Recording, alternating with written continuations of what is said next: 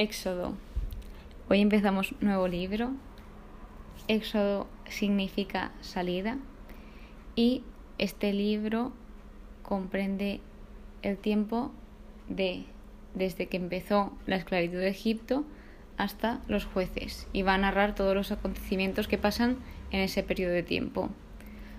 Por lo tanto, antes de empezar, sí que me he informado y he leído el comentario de la Biblia de lo que va a tratar y trataremos que Dios saca a Israel de Egipto, la salida de los israelitas, la ubicación que va a tener este libro se encuentra entre Egipto y Sinaí, median el mar y el desierto también, por lo tanto, Egipto es el lugar de opresión y la salida de Egipto implica la liberación o redención, que estas van a ser palabras clave para este libro.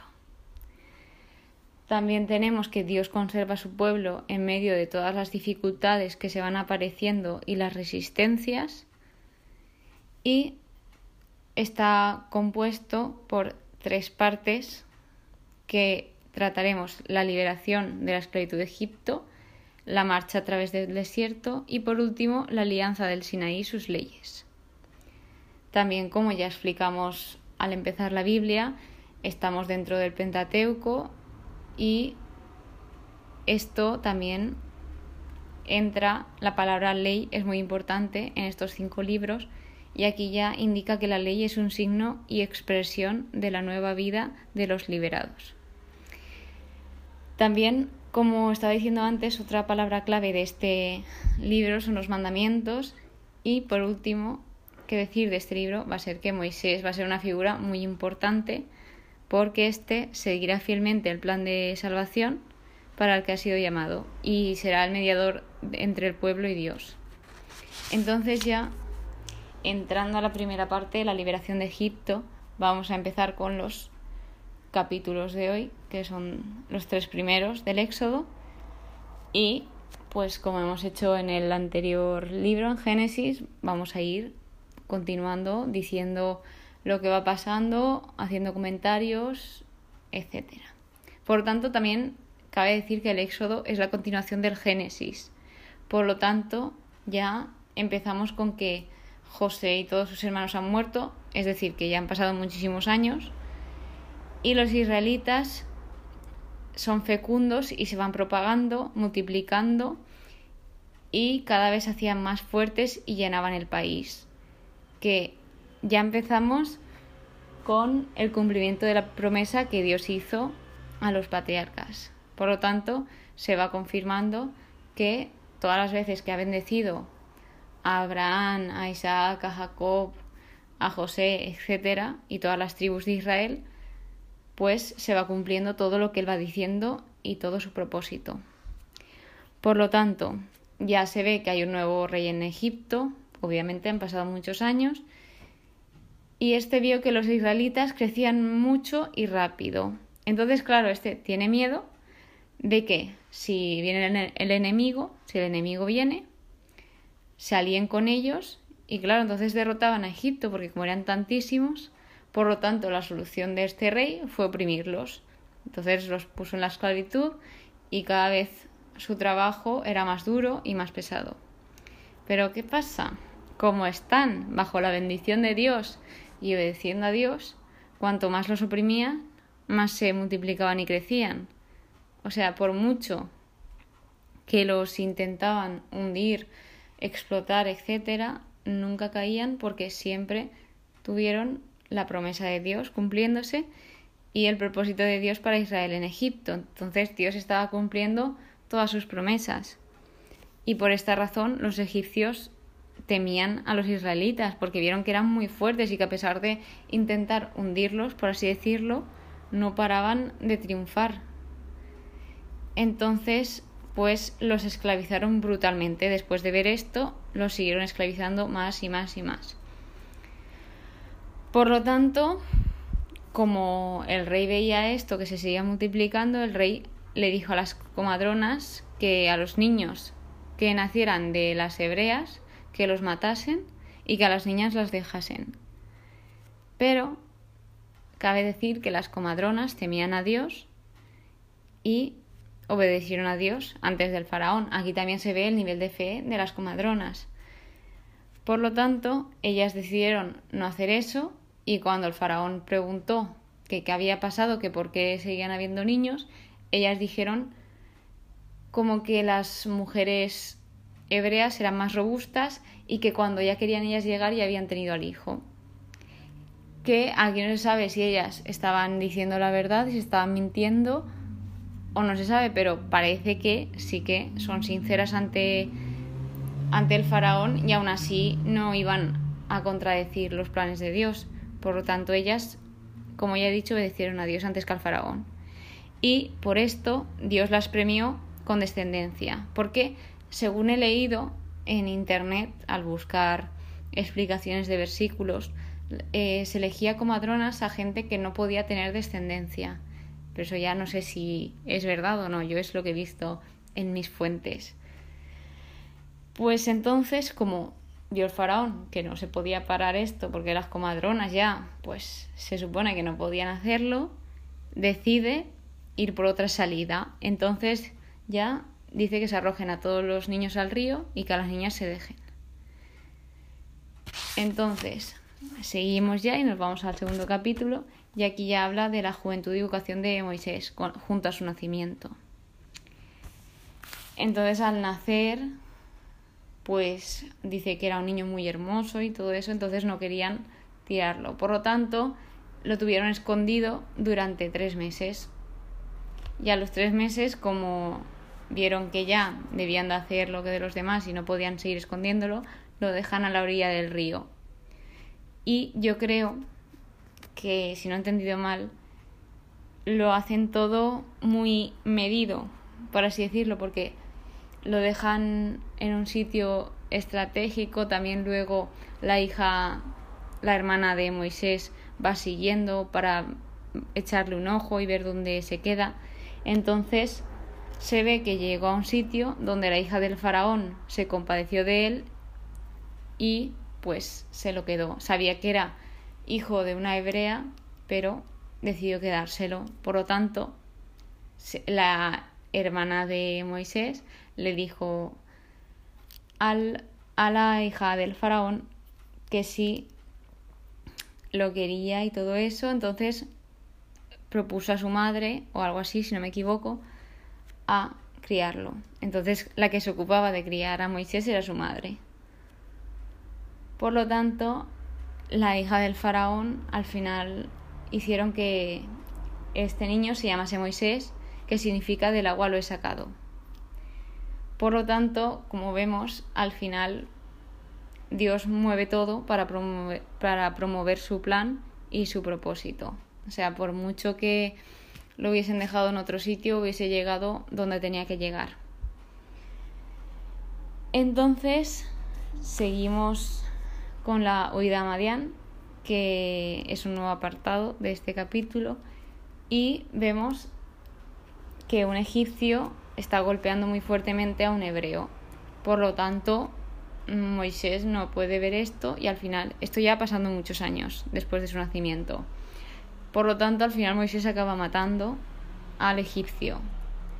Y luego se ve que se encuentra también a dos hebreos discutiendo a lo largo de un tiempo, no sé si fueron días, meses o no sé cuánto, y les dice que porque están discutiendo con alguien de su misma nación, ¿no? Porque están discutiendo entre ellos. Y ellos como que le responden sabiendo lo que hizo, dándole a entender lo que hizo, y entonces ya Moisés se preocupa diciendo, ostras, pues se ve que la gente se ha enterado. De modo que el faraón también se entera de lo que hizo Moisés y quiere matarlo. Moisés huye y llega a un sitio, a Madián, donde pues conoce a las hijas de un sacerdote porque las defiende y este sacerdote las eh, invita a Moisés a su casa porque las hijas al llegar pronto se extrañó diciendo ¿cómo es que habéis llegado tan pronto? y ya habían hecho todo el trabajo que tenían que hacer y les explican que Moisés lo había defendido por lo tanto el padre, el sacerdote los invita a comer y finalmente le da a su hija Séfora. Entonces, Moisés y Séfora tienen un hijo que se llama Gersón, si no lo pronuncio mal, significando forastero soy en tierra extraña, según Moisés. De modo que sigue transcurriendo la historia y ya el rey de, de Egipto muere y Dios vuelve por Israel, Dios escucha los gemidos del pueblo y se acuerda de su alianza pactada con Abraham, Isaac y Jacob. O sea, Dios está viendo a todos los hebreos en Egipto que están siendo maltratados y explotados y entonces se acuerda de todo esto, escucha sus gemidos, como bien he dicho, y ahora veremos cómo sigue todo esto. Por lo tanto, ya pasamos al último capítulo de hoy y Moisés está en Oreb, que equivale a Sinaí, la montaña de Dios, y se le aparece el ángel de Dios, que esto también, cuando habla del ángel de Dios, también nos habla en Génesis 16, cuando Agar está tan mal y se le aparece el ángel de Dios a ayudarla y apoyarla. Entonces se aparece este en una llama de fuego en medio de la zarza y esta, aun habiendo fuego, no se consumía. Por lo tanto, lo que sí que he visto aquí es que el sabi estaban puede significar como que el pueblo estaba afligido pero no estaba consumido porque tenían a Dios en medio. Ellos podían estar siendo maltratados y todo, pero aún así seguían adelante porque tenían a Dios. Por lo tanto, Moisés le llamó la atención y fue a entrar, pero Dios no le habla hasta que tiene la atención de Moisés, que es lo que nos pasa a muchos, ¿no? Mucha gente se queja porque Dios no le habla, porque Dios no hace esto, Dios no hace lo otro, pero si tú no estás dispuesto a abrir tu corazón o a escuchar o a prestar atención, no vas a escucharlo nunca. Que es lo que le pasó a Moisés hasta que no tuvo la atención de la llama, no le habló.